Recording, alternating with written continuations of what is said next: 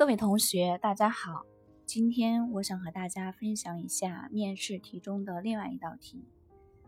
当面试官问到：“你觉得怎么样的产品才算是一款成功的产品？”你该如何回答呢？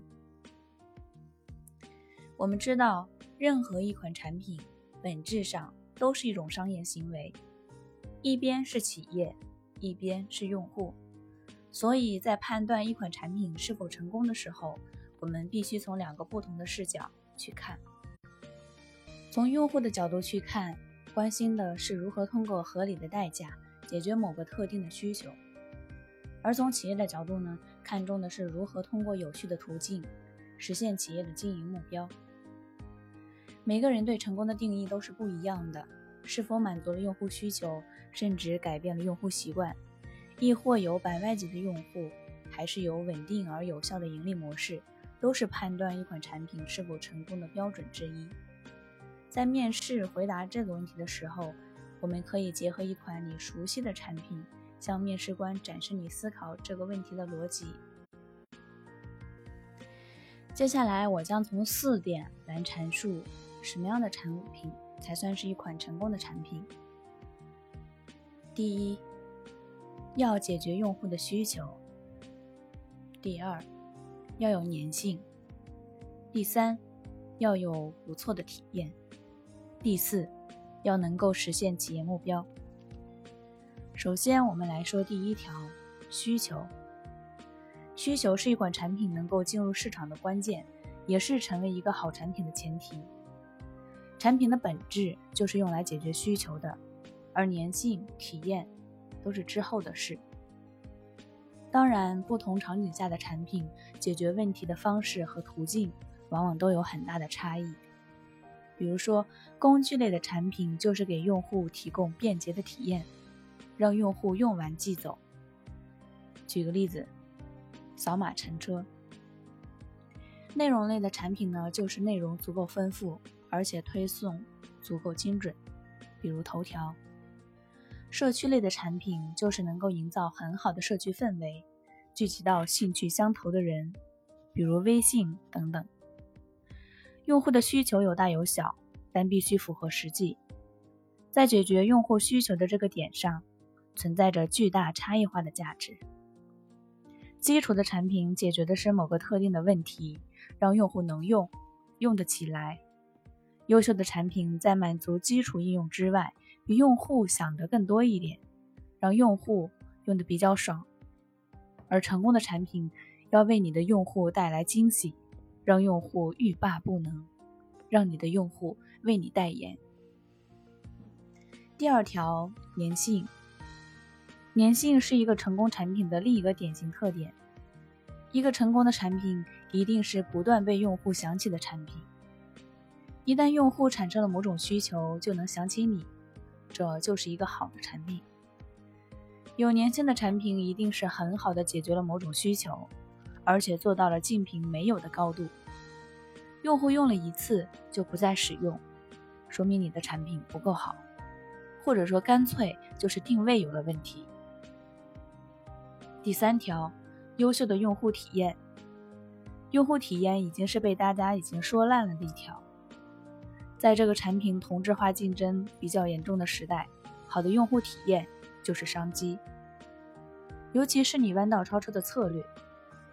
我们举个例子，比如说电商三只松鼠的用户体验，我相信在座的各位大家都买过三只松鼠，而且体验过他们的那个产品。在你收到包裹的时候，你就会发现每个包装箱子上都会贴着一段手写体的话。快递叔叔，我要到我主人那儿了，你一定要轻拿轻放哦。如果你需要的话，也可以直接购买哦。打开包装后会发现，每一包坚果都送了一个果壳袋，方便把果壳放在里面。打开坚果的包装袋后，每一个袋子里还有一个封口夹，可以把吃了一半但吃不完的坚果袋封住。令你想不到的还有。袋子里还备好了擦手的湿巾，方便吃之前不用洗手。这些小小的细节和变化，使他们的销售额不断增长。所以说，好的用户体验就是商机。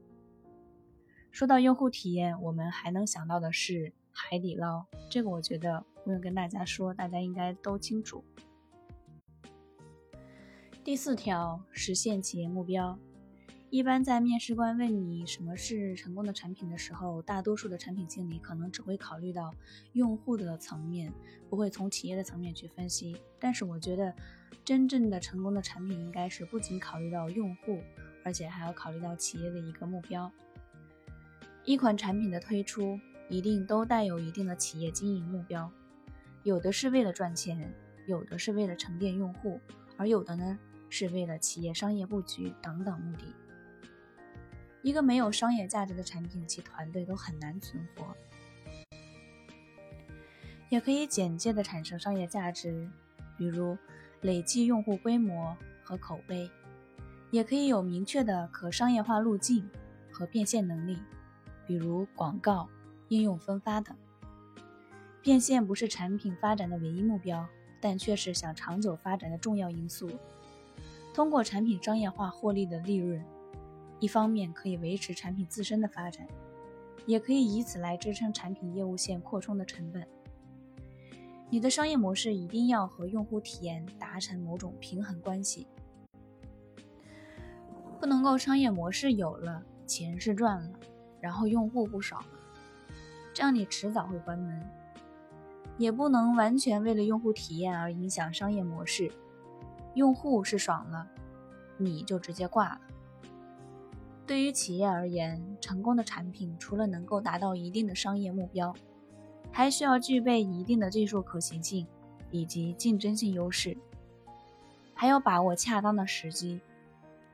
因为有的产品之所以会挂掉，并不是产品不好，而是出现的时机不对。太早了搞不定，太晚了已经被人家搞定。对多数产品经理而言，你很难做到为一个产品经理的盈利能力负责。但是这并不妨碍你必须具备一定的经营意识。你需要清楚的知道这款产品的投入产出比是怎样的，是不是值得投入。以上四条呢，就是我们总结的如何去回答什么样的产品才算是一款成功的产品，也就是从需求。眼镜、体验，还有企业目标四个方面来进行回答。当然还有其他的答案，我希望大家可以在这基础上进行一个拓展。那我们今天的分享到这里就结束了，感谢大家的聆听，希望大家面试顺利。我们下期再见。